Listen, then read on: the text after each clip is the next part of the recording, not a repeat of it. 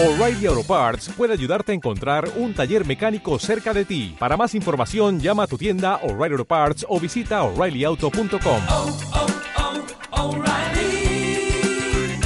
oh, Parts. La vuelta al mundo. Radio Naciones Unidas.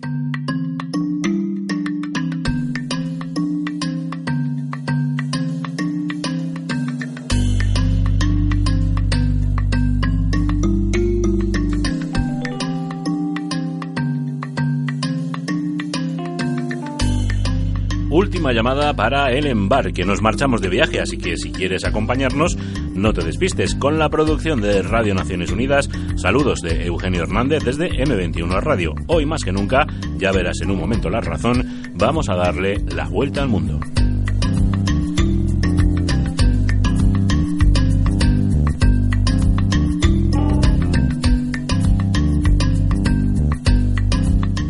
Mil kilómetros, cuatro continentes, 12 pares de zapatillas, cifras del viaje del malagueño Nacho Deán, quien con salida y llegada en Madrid ha dado una vuelta al mundo a pie a lo largo de tres años. Una experiencia que narraba en esta entrevista con el programa y con Mercedes Torruella y en la que le preguntábamos, entre otras cosas, por las razones para emprender el camino. Pues era un sueño que yo tenía.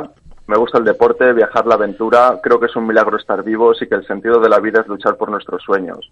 Además, quise aprovechar esta aventura para lanzar un mensaje medioambiental de conservación de la naturaleza y el planeta Tierra. Sí, había ese mensaje también de respeto al medio ambiente, ¿no? No era simplemente el transitar por el mundo, sino también aprender un poquito a cuidarlo.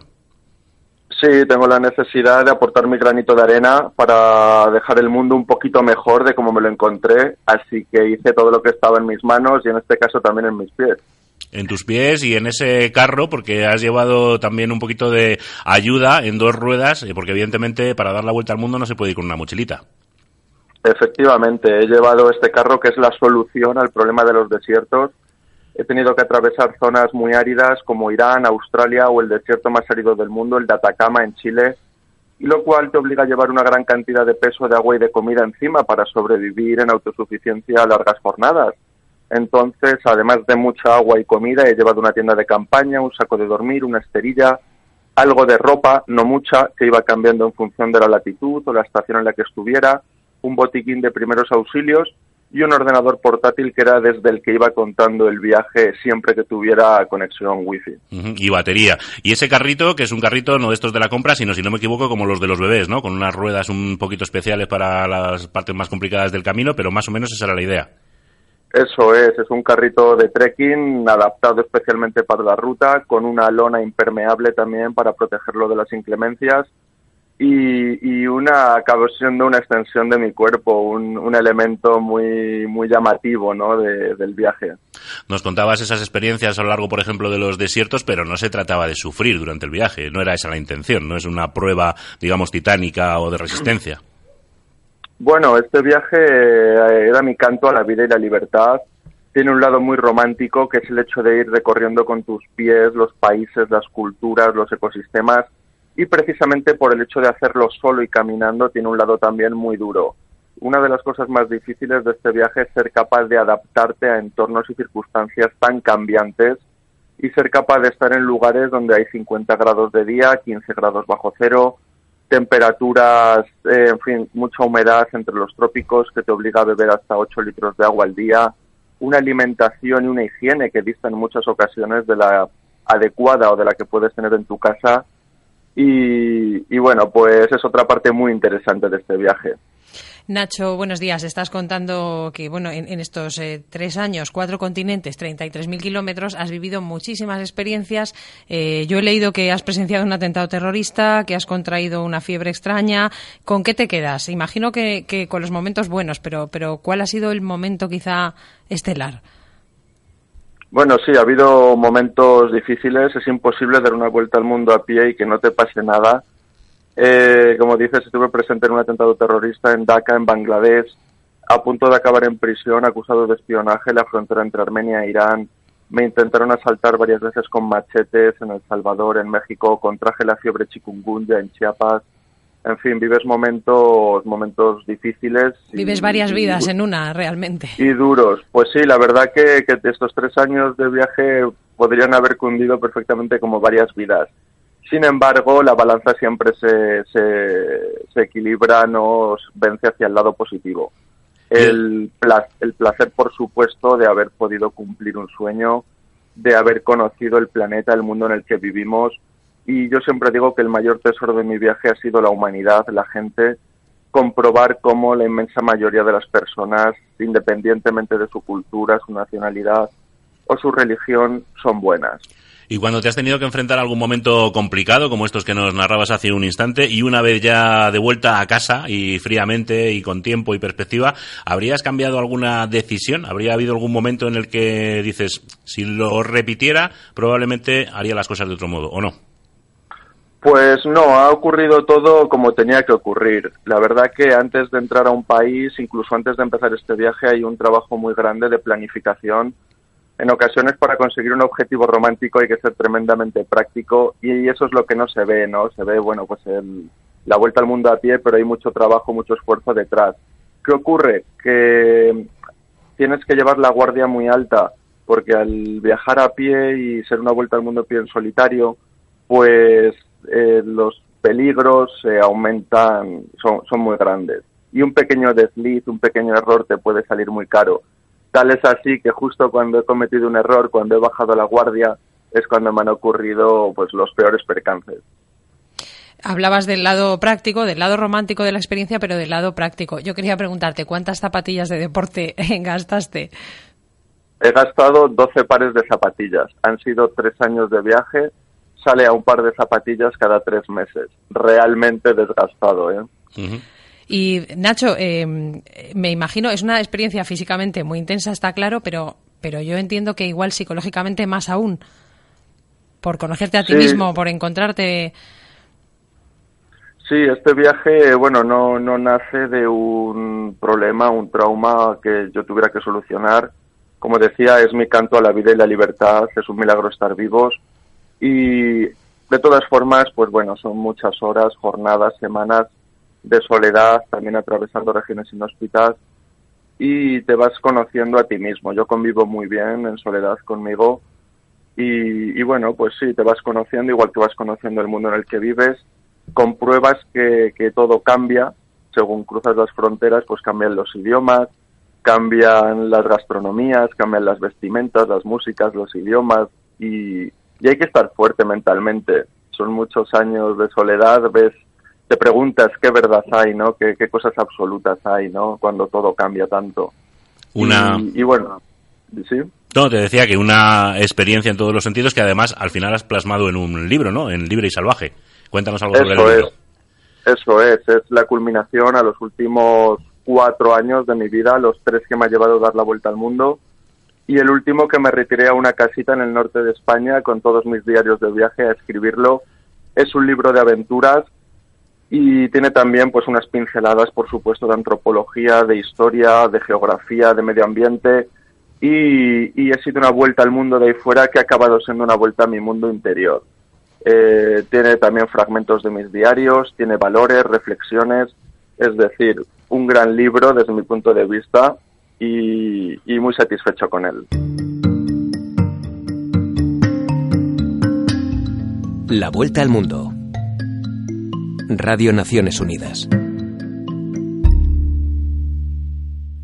El ejército iraquí continúa acercando a los militantes de ISIS en el oeste de Mosul. Con la intensificación de los combates, el número de personas desplazadas aumenta. Este pasado jueves, la Oficina de Asistencia Humanitaria de la ONU ha expresado su preocupación ante esta situación. La cantidad de personas desplazadas por el conflicto en Mosul es alarmante, declaró este jueves la coordinadora humanitaria de la ONU para ese país. Liz Grande aseguró que 700.000 iraquíes han dejado sus casas desde que comenzaron las operaciones militares para recuperar la ciudad de la ocupación del ISIS, medio millón de ellos solo desde el oeste de la ciudad. Grande agregó que un gran número de familias huye sin nada para sobrevivir. Muchos de los desplazados necesitan alimentos y no tienen acceso a agua potable o medicinas durante semanas e incluso meses. Hasta 200.000 personas más podrían sufrir desplazamiento a medida que los combates se intensifican y se teme que los organismos humanitarios no den abasto para ayudarles. Los campamentos cerca de Mosul alojan 326.000 personas y solo tienen espacio para otras 42.000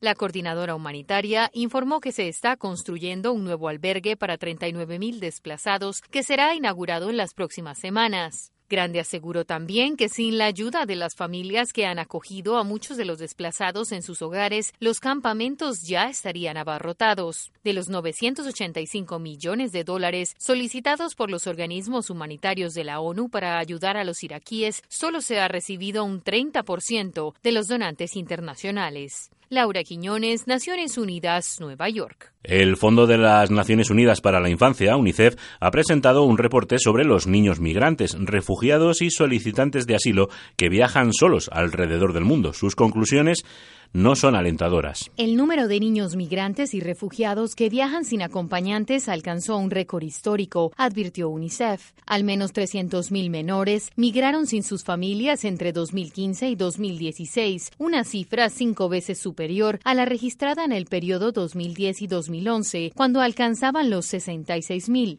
El informe de UNICEF presentado este jueves indica que los niños toman rutas peligrosas y muchas veces en sus esfuerzos por llegar a su destino caen en las manos de traficantes y tratantes. Afsham Khan es la directora regional de UNICEF en Europa.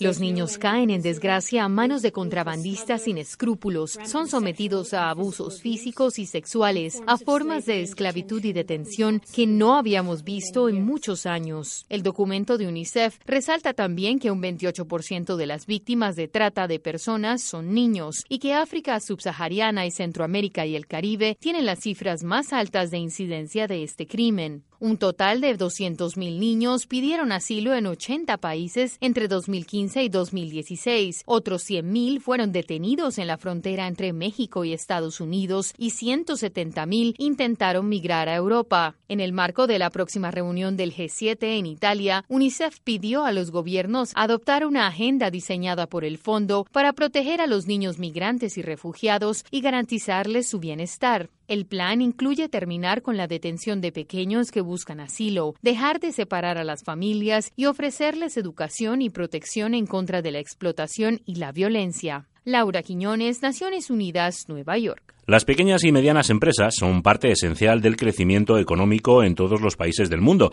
y pueden ser un importante pilar para el avance de los objetivos de desarrollo sostenible. Para impulsar esta premisa, la Asamblea General de la ONU ha establecido el Día de las Micro, Pequeñas y Medianas Empresas, que se celebrará por primera vez el próximo 27 de junio. Nicolás Mayer, secretario de Emprendedores y Pymes de Argentina, explicó a Noticias ONU el vínculo de este tipo de empresas con la Agenda 2030 y su situación actual en América Latina. Eh, probablemente la mejor manera de, alcanzar los objetivos de sustentabilidad sea apoyando a las pymes, no solo cuidándolas, sino apoyándolas para que puedan crecer y emplear más gente y generar desarrollo sustentable, pero no alcanzan con las que tenemos, necesitamos muchas más pymes y por eso es tan importante el apoyo a la actividad emprendedora, que a su vez suele venir de la mano también con, innovación y en muchos casos, gracias a Dios, hay, hay cada vez más emprendedores con, una mirada de triple impacto, o sea, de, sustentabilidad, de, de, creación económico, ambiental y social, lo mismo toda una agenda de mujeres emprendedoras. En el caso de nuestro país, a raíz de eso hemos lanzado el Centro de Desarrollo Económico de, la Mujer. Eh, como en tantos otros países, incluso como en Naciones Unidas, la verdad que hasta ahora las políticas de género en su mayoría ponían a la mujer como víctima en el centro de la política pública y por lo tanto las políticas eran mayormente de violencia de género, que es un problema gigantesco que por supuesto hay que atacar, pero nosotros creemos que no es la única dimensión de la mujer, sino que también hay toda otra dimensión económica que tiene que ver con la mujer como agente de cambio, como potencia. No solo porque es lo correcto, sino por el impacto económico eh, en el desarrollo económico que va a tener el empoderamiento económico de la mujer. De su última respuesta surgieron dos, dos, temas que me gustaría tratar con usted. Por un lado, el de los empleos. Mm. La situación económica actual mundial no es mm. precisamente mm. optimista al respecto y la situación en la región tampoco. Esta mañana me pareció ver un comunicado que llegó de la OIT y de la CEPAL que decía que el crecimiento de la región estiman que será un 1,1% y que no se va a crear mucho empleo. ¿Cómo se ligan estos dos conceptos? Es justamente el desafío de nuestro tiempo. ¿Cómo generamos eh, desarrollo económico con equidad, porque somos todavía un, un mundo y una región inequitativa, pero a la vez cómo logramos o alcanzamos equidad con desarrollo económico. ¿no? Eh, nosotros creemos que justamente la clave de eso pasa por el apoyo a las pymes y a los emprendedores, que son los que más empleo generan. No, no son las grandes empresas las que generan eh, empleo, directo por lo menos. Ahora, eso no sucede mágicamente, sino que hay que trabajarlo. Hasta ahora la agenda en la región y en nuestro país ha sido siempre de cuidar a las pymes. Nosotros creemos que con eso no alcanza, que hay que ayudar a que las pymes crezcan. Y para eso necesitamos mejorar, sin lugar a dudas, la competitividad. Eh, o sea que hay una tarea del Estado muy grande que en la mayoría de los países es bastante similar, pero después hay toda una tarea interna de las pymes que tiene que ver con la mejora de la productividad. Hoy la productividad de empresas grandes versus pymes en la región es muy baja. Entonces ahí es donde tenemos que trabajar con las pymes para que incorporen innovación, para que trabajen mejor la transferencia, el traspaso generacional, para que trabajen la agenda de sustentabilidad y después, sin lugar a dudas, el apoyo al emprendedorismo, ¿no? que no es únicamente o solo el emprendedorismo dinámico de alto impacto, que por supuesto hay que empujarlo, eh, sino también el emprendedorismo eh, en todos los niveles. ¿no? Hay, hay, grandes sectores de la economía informales que tenemos que ayudarlo, que puedan generar su propio proyecto eh, y se formalicen. Ya para finalizar, si le pidiera brevemente que me hiciera un esbozo de cómo es la situación de las pymes en América Latina actualmente, ¿cómo describiríamos la situación? Bueno, yo diría que son la inmensa mayoría de las empresas, entre el 90 y el 95% de las empresas, la inmensa mayoría de esas son micropymes, eh, o sea que hay poca, eh, poca empresa mediana, digamos. ¿Por qué? Porque hay un gran problema de escalabilidad. O sea, parte de la agenda que tenemos es cómo ayudamos justamente a escalar, a crecer. Y eso tiene que ver con todas estas cuestiones que yo te mencionaba. Entre ellos, eh, o sea, están como en una trampa en muchos casos las pymes, ¿no? Eh, incluso dentro de las políticas de apoyo al emprendedorismo, a la conclusión que has llegado es que después de estos primeros años hay mucho startup pero poco scale up, como le dicen, ¿no? No logramos que las empresas crezcan. Y eso y eso hay que trabajarlo, ¿no? Tanto tanto desde la competitividad como la productividad. Lamentablemente el driver de crecimiento en nuestra región hasta ahora sigue siendo los recursos naturales y los commodities. Entonces, el desafío que tenemos como región es profundizar la agenda que en algunos países ya empezó y están dando pasos, pero que todavía no hemos logrado consolidar, de ponerle más el foco a la economía del conocimiento y que por lo tanto haya una buena combinación entre recursos naturales y economía del conocimiento. Entrevistamos a Nicolás Mayer, secretario de Emprendedores y Pymes de Argentina. Jordi Trujols, Naciones Unidas, Nueva York. La vuelta al mundo. Radio Naciones Unidas.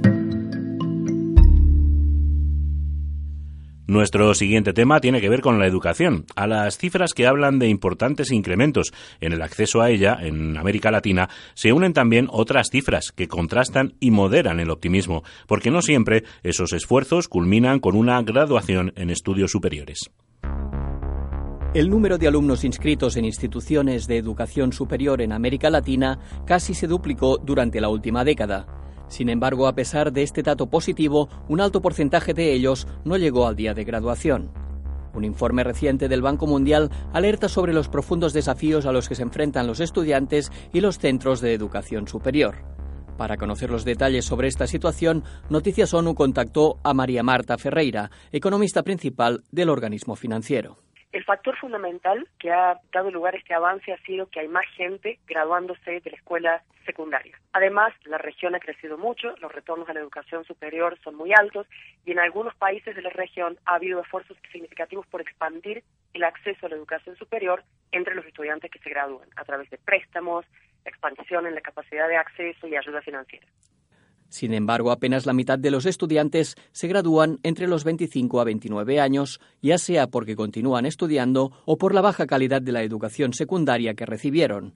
Ferreira ofreció algunas sugerencias para remediar la situación. La región ha expandido mucho el acceso a la educación superior. Sin embargo, hay brechas de acceso entre los estudiantes de familias ricas y pobres que son todavía muy grandes y que básicamente se deben a que los estudiantes pobres o no terminan la secundaria o si la terminan saben mucho menos. Entonces ahí la asignatura pendiente es mejorar la calidad de la educación secundaria y facilitar también la transición a la universidad, a la educación superior, ayudar a que los estudiantes elijan programas en los que tienen chances realistas de tener éxito. Otro factor de abandono de los estudios es la larga duración de los programas. La experta señaló que estos deben ser más cortos, relevantes y más conectados con las necesidades del mercado laboral. Además, añadió que las instituciones de educación superior aún deben recorrer un largo camino en materia de eficiencia y calidad. Nosotros pensamos que hay dos cosas que son críticas aquí. Una es la provisión de información. Los estudiantes tienen que tener información sobre cada universidad y cada programa. Si yo voy a estudiar administración de empresas en una determinada universidad, yo necesito saber cuánto ganan los graduados de ese programa, qué perspectivas laborales tienen, qué chances tienen de graduarse. Y también es importante la creación de incentivos. Y por supuesto, cómo se financia la educación superior, a qué instituciones, a qué estudiantes, a cambio de qué es una fuente muy poderosa de incentivos. Y por supuesto un buen sistema de supervisión, que sobre todo trate de mirar el valor agregado, cuánto contribuyen las instituciones al éxito de los estudiantes. Pensamos que estas políticas tienen que implementarse todas al mismo tiempo, que en el momento en el cual la sociedad conoce los resultados de cada programa puede tomar mejores decisiones, el, el hacedor de política económica o educativa las puede supervisar más, la institución comienza a tener incentivos o motivaciones para funcionar mejor, porque la sociedad sabe cuál es la calidad de los graduados que está produciendo y eso produce un círculo virtuoso que hace que la educación sea mejor y que sea más relevante para el mercado laboral. Según el informe, una vez finalizados los estudios, las empresas han de crear puestos de trabajo de calidad para aprovechar esa fuerza laboral más capacitada. Primero es que la región no puede esperar lo imposible de la educación superior. Muchas veces toma estudiantes que no están preparados. El otro problema es la economía en su conjunto. Para que el estudiante realmente pueda rendir todo el fruto de su capital humano, la economía tiene que ofrecer un contexto de productividad, de buena infraestructura, de buen clima de negocios, de facilidad para la investigación, para el desarrollo, para la tecnología, de un sector privado dinámico. Y lo segundo que me gustaría decir es que hemos mostrado que aproximadamente la mitad de la variación en salarios de los graduados universitarios tiene que ver con la calidad de los trabajos que reciben. Es decir, la gente que tiene buenos trabajos recibe buenos salarios. Y la misión de la economía es crear un ambiente que produzca buenos trabajos. El estudio también destaca que la región apenas tiene unas 10 instituciones universitarias entre las 500 mejores del mundo. Le preguntamos a Ferreira cómo incrementar ese número. La provisión de información, el rediseño de los sistemas de financiamiento, que el financiamiento se vincule a los resultados en términos de enseñanza, pero también en términos de investigación que las universidades están produciendo, que el financiamiento que se destina a los estudiantes también tenga en cuenta que los estudiantes se gradúan, en qué tiempo se gradúan y que haya un sistema de supervisión que evalúa las universidades en función de lo que queremos que las universidades produzcan. Y es un momento decisivo. La región no puede seguir esperando para tomar estas decisiones porque la educación superior no nos está dando lo que necesitamos, pese a que estamos gastando recursos que son similares a los que está gastando el resto del mundo o los países comparables. Fue una entrevista con María Marta Ferreira, economista principal del Banco Mundial. Jordi Trujols, Naciones Unidas, Nueva York. Hasta aquí nuestro recorrido por hoy. Gracias por acompañarnos y por disfrutar, espero, del viaje, al que le ponemos, como siempre, el broche de músicas nacidas en cualquier rincón. El planeta sigue girando. Hasta la próxima vuelta al mundo.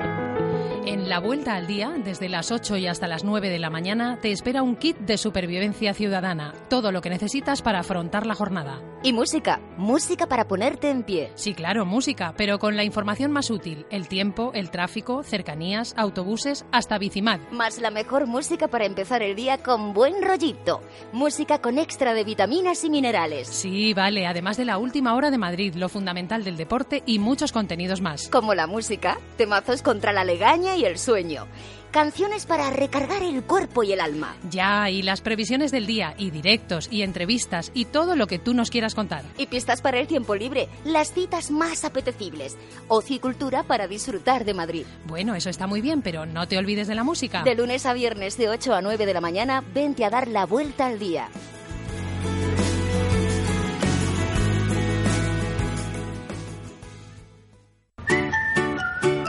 Podemos cantar una canción. Sueño cuando era pequeño, sin preocupación, en el corazón.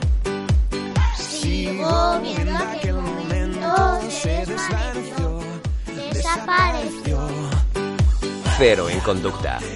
El programa para aprender a aprender. Lunes, miércoles y viernes de 6 a 7 de la tarde.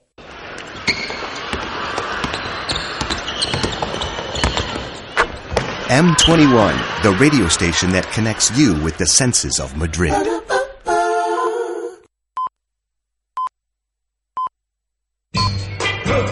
M21. La emisora que te conecta con los sentidos de Madrid. I hear something saying En el 88.6 de la FM that's the sound of the men working on the chain. y en m21radio.es.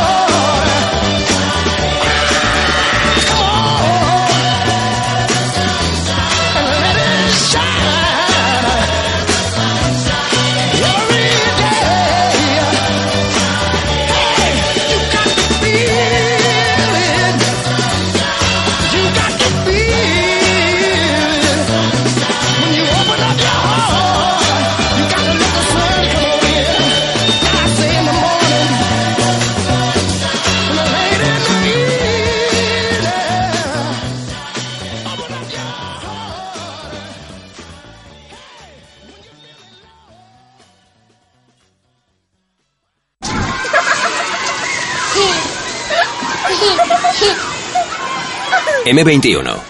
La emisora que te conecta con los sentidos de Madrid.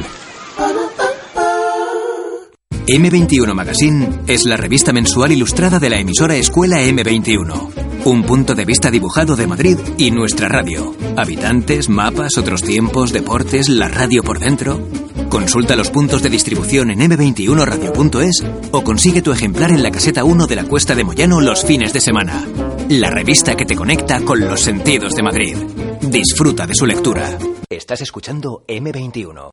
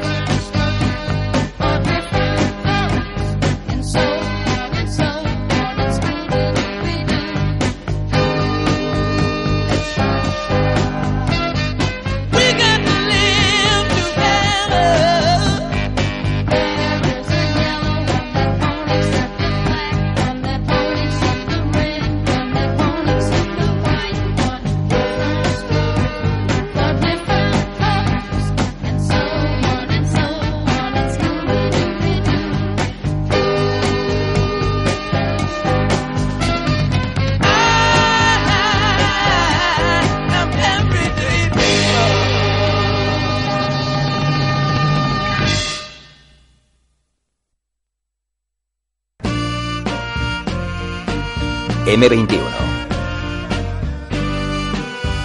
La emisora que te conecta con los sentidos de Madrid.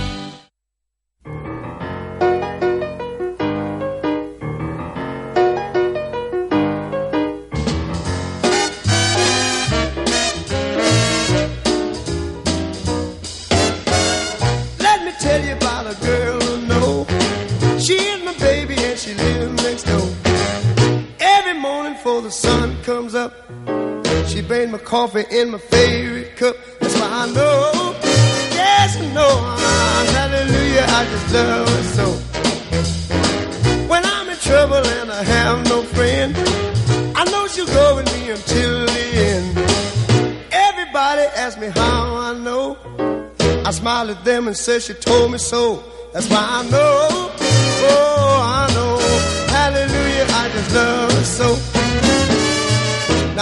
call her on the telephone and tell her that I'm all alone, by the time I count from one to four, I hear her on my door in the evening when the sun go down, when there is nobody else around. She kisses me and she holds me tight and tells me, Daddy, everything's alright. So I know, yes, I know, hallelujah, I just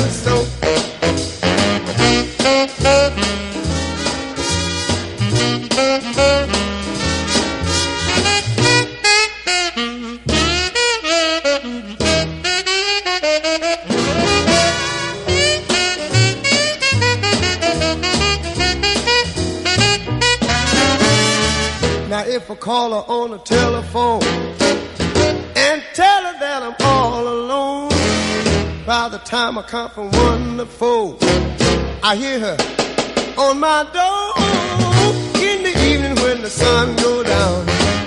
When there is nobody else around, she kisses me and she holds me tight and tells me that everything's alright. That's why I know, yes, I know, hallelujah, I just love her. Oh, hallelujah.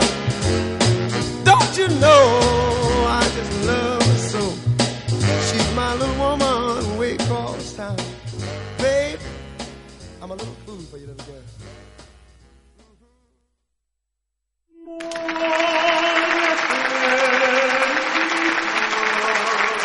M21, the radio station that connects you with the senses of Madrid. ¿Eres startup o innovador? ¿Conoces el desarrollo de apps, el uso de Big Data y las TIC? Si unimos la iluminación a estos ingredientes, mejoraremos la vida en nuestras ciudades. Apúntate al reto Philips Smart Light Contest 2017. El Ayuntamiento de Madrid y Philips Lighting ponen en marcha un programa de impulso y desarrollo de proyectos innovadores. Identificar y desarrollar servicios a través del alumbrado que hagan que las ciudades sean más inteligentes, más agradables para vivir. Plazo de inscripción hasta el próximo 30 de junio. Participa. Más información en la web madrid.es o en el teléfono 91 480 33 11. Ayuntamiento de Madrid.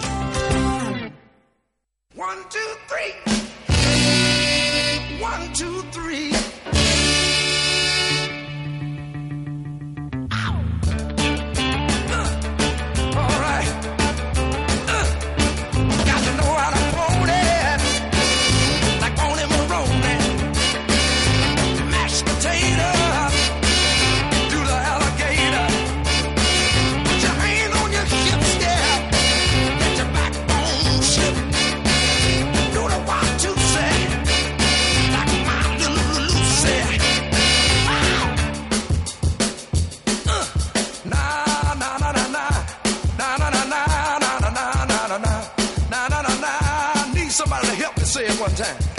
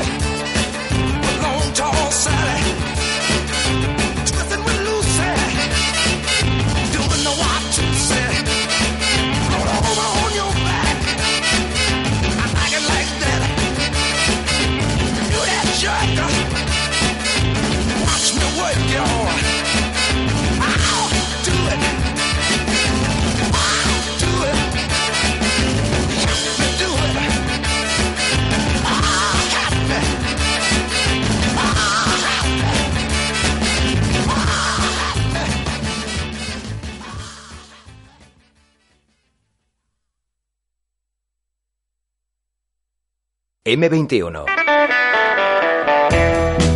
La emisora que te conecta con los sentidos de Madrid. En el 88.6 de la FM y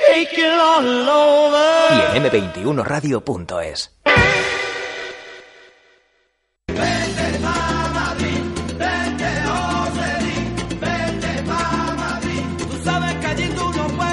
Listen to Madrid Live with me, Anne Bateson, on M21 Radio.es and 88.6 FM on Mondays at 11am and Tuesdays at 10pm.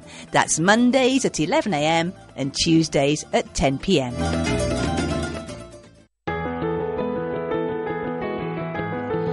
La vuelta al día, desde las 8 y hasta las 9 de la mañana, te espera un kit de supervivencia ciudadana. Todo lo que necesitas para afrontar la jornada. Y música, música para ponerte en pie. Sí, claro, música, pero con la información más útil. El tiempo, el tráfico, cercanías, autobuses, hasta Bicimad. Más la mejor música para empezar el día con buen rollito. Música con extra de vitaminas y minerales. Sí, vale, además de la última hora de Madrid, lo fundamental del deporte y muchos contenidos más. Como la música, temazos contra la legaña y el sueño. Canciones para recargar el cuerpo y el alma. Ya, y las previsiones del día, y directos, y entrevistas, y todo lo que tú nos quieras contar. Y pistas para el tiempo libre, las citas más apetecibles. Ocio y cultura para disfrutar de Madrid. Bueno, eso está muy bien, pero no te olvides de la música. De lunes a viernes de 8 a 9 de la mañana, vente a dar la vuelta al día.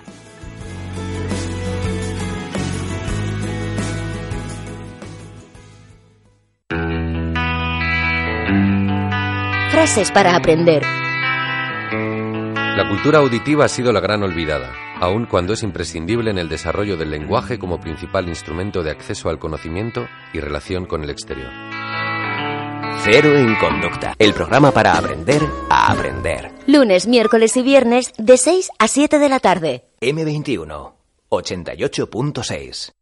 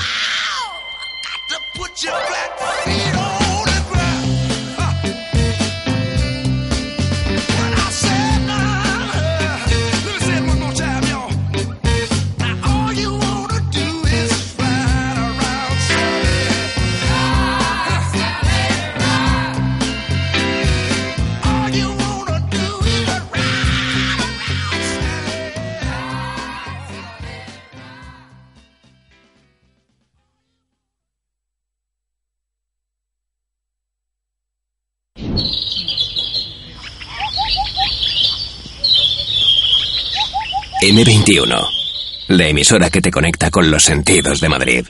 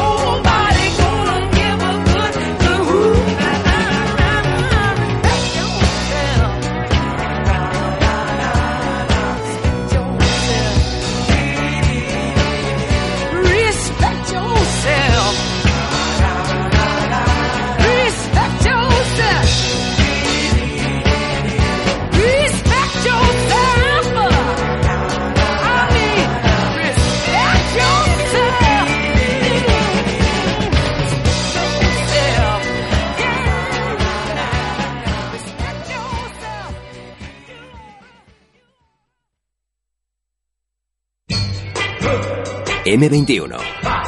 La emisora que te conecta con los sentidos de Madrid. En el 88.6 de la FM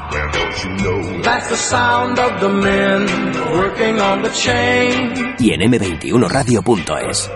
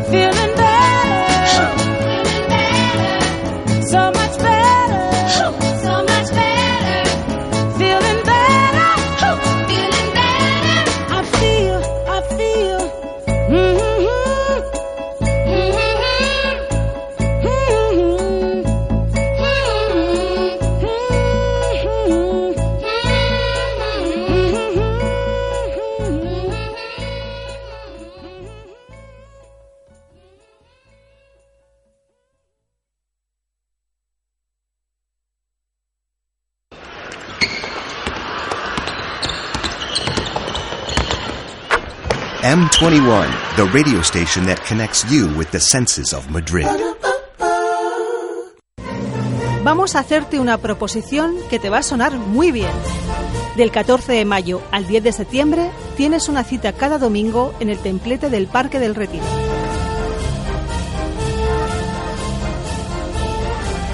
Ya tienes plan.